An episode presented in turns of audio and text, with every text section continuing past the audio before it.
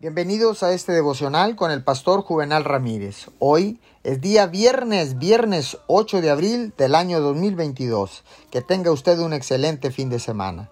La palabra dice en Hechos 20:35, con mi ejemplo, les he mostrado que es preciso trabajar duro para ayudar a los necesitados, recordando las palabras del Señor Jesús, hay más dicha en dar que en recibir. Déjeme decirle que la verdadera generosidad requiere una medida de sacrificio.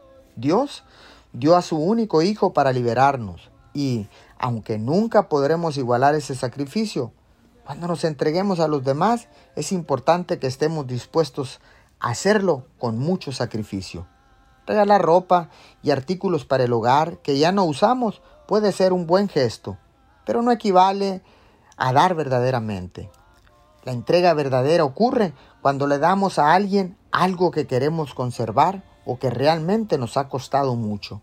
Cuando considera cómo Dios dio a su único Hijo por nosotros, debido a su gran amor por usted, le obliga a querer darse a usted mismo también, sin importar cuánto cueste. Señor, oramos.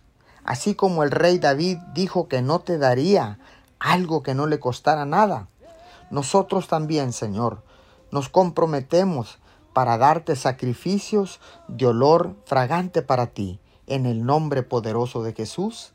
Amén y amén.